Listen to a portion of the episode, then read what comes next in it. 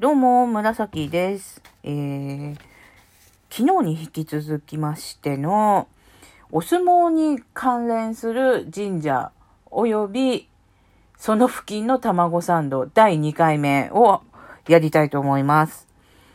で、昨日はまあ、超メジャーどころ、富岡八幡宮紹介したんですよね。肝心相撲 in 江戸第1回目の開催の場所ということで、まあ相撲の聖地みたいになってますけど、今日は第2回目は、まあちょっとね、そういう似た理由なんですけれども、そういう今の相撲の礎を築いたところではあるんですが、一方打って変わって地味な神社で個人的に応援している神社を紹介したいと思います。もう一回やろう。いいね。第、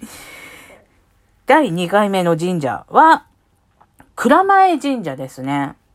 で、台東区蔵前。大江戸線の蔵前、もしくは、都営浅草線の蔵前。でね、国技館からも頑張れば歩けると思うんですよね。20分ぐらいかかるかもしれないですけれども。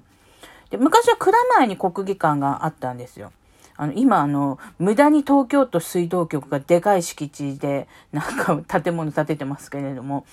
あ、あと、その、旧国技館の近くの出口、都営浅草線の一番南側の出口かなあそこにあの、すげえ美味しいマフィン屋さんあるんですけれども、ぜひね、あの、これ全、あんまり知られてないんだよね。相撲ファンの人って両国にしか興味ないのかなで、あそこは、かなり美味しい。私、世界一のマフィンだと思うんですよ。あの、デイリーズマフィンっていうお店で、日曜日お休みなんですけれども、土曜日やってるので、で、ただ、あの、人気店なので売り切れるのが早いんですよ。土曜日なんてね、1時半とかに行ったらなくなってんですよね。で、ですけど、もう、あそこからならね、もう橋渡って南下すりゃすぐ国技館なので、10分ちょいぐらいで行けるんじゃないかな。で、私よくあそこで買ってね、国技館の末席で食べてんですけど、あれね、あの、もっと広まってほしいなと思うんですよね。って、私、卵サンドと神社の話しようとしてたのに、デイリーズマフィンの話しちゃってんの。ということで、もう一回、もう一回効果音を鳴らそう。で、蔵前神社を紹介したいんですよ。で、蔵前神社は、肝心大相撲第1回目の地なんですよね。で、肝心相撲っていうのは、地方大会なんですよ。地区大会みたいな感じで、江戸肝心相撲とかね。そんな感じで、地区大会なんですけれども、まあ、地区大会どんどん盛り上がっちゃって、で、ある、ある年に、もうこりゃ全国大会開こうよってなって、で、それがね、肝心大相撲なんですね。で、これが今の相撲協会の流れになるのかな、主軸になるのかな、全国から猛者が集まったっっていう大会なんですよ。でね、そんなね、立派な言われがある神社なんですけど、まあ地味なんですよね。平日とかね、あの、一っ子一人いないですよ。で、ポケモンのジムになってて、そのジムバトルがある時は、うようよいるんだけれども、誰も境内には入らないし、あの、外のあの道で、ひたすら、あの、連打してる感じなんで。で、いろいろね、あの、面白いんですよ。その、中のこう説明書きとかも読んでてもね、大変ね、豆知識が身につくし、あとね、落語でね、大野松っていう落語の演目があるんですよ。それもね、お相撲の演目なんですけれども、大野松親方、大野松部屋の大野松っていう。で、その大野松っていう力士が蔵前神社でお相撲を取ってたっていう、その流れで面白おかしくしたお話の落語なんですけれども、でね、そういう、本当にね、いい神社なんですよ。歴史ある、由緒ある、いい神社なんだけどね、まあ地味なんですよね。なんかね、もう、見た目も地味だし、まあ、敷地もちっちゃいっていうのもあるんですけれども、あと、あんまりその、知られていない、うん、お相撲好きでも、まあ、鞍馬国技館の近くにあった神社なんでしょう？みたいな感じなんですけど、実は歴史もあるし、あと、あのー今でこそ蔵前神社っていう名前なんですけど、昔はなんか八幡、蔵前八幡様って、岩清水八幡宮の東京支社みたいな感じだったのかな。で、あの、富岡八幡宮もそうですけれども、八幡様っていう神社、神社っていうか神様が、その、とても力持ちで、武道とかにご利益があるっていうふうに言われてて、あと武士が、なんか、まあ、その力強さで勝ちたいっていうので、すごく八幡信仰したらしいんですよね。で、だからなんかそういう勝負事、あと武道に強い神社なんですよね、八幡様は。日本全国だから、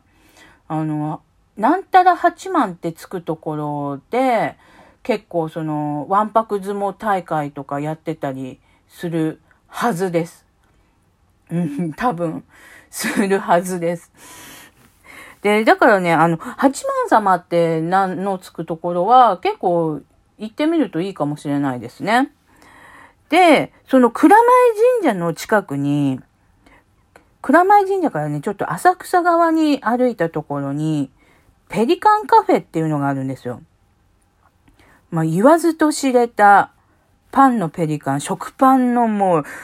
もう今高級食パンブームですけれども、やっぱりペリカンにはかなわないもんね。もうペリカンのふかふか加減って何なんだろうね。ちょっともう、あれもまたさ、前回に引き続き、なんか変な薬入ってんじゃないかっていうぐらい美味しいんだよね。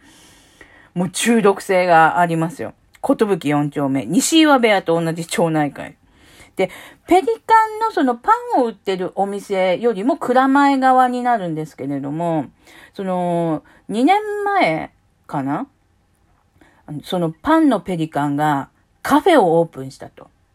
いうのでね、私もね、オープンから3日目に行きましたよ。朝並んで行って、で、未だにね、やっぱ人気店なのでね、行列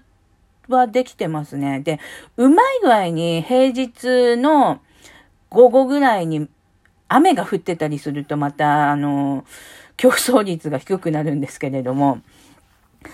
うん、平日のね、午後ぐらいだったらね、うまい具合に並ばずに入れることもありました。でもね、基本的にはね、やっぱね、待ちますね。ただ、あのー、回転がね、結構早いんで、長時間待つっていうのはね、土曜日じゃない限りはないかな。土曜日だったらね、やっぱりね、結構30分とかは待っちゃうらしいんですけどね。でもまあ回転が早いから、その、たくさん待ってるように見えても、あんまり待たないです。うん。で、そこがね、やっぱね、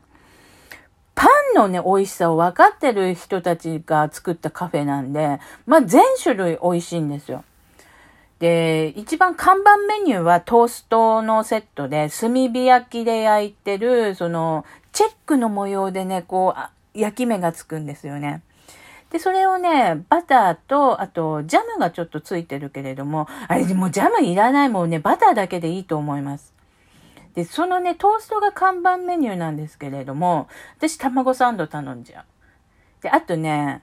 あの、卵サンドオムレツタイプで、ケチャップがね、べっとりついてるね、感じでね、いいんですよ。もうね、なんかデミグラスとかそういうのじゃなくていいんだよね。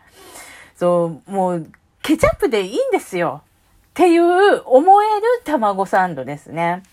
で、あとね、あそこはね、あの、パンの耳揚げが、かりんとうぐらいの細さにしていて、耳を。で、それをカリッカリに揚げて、カレー粉振ってるんですよ。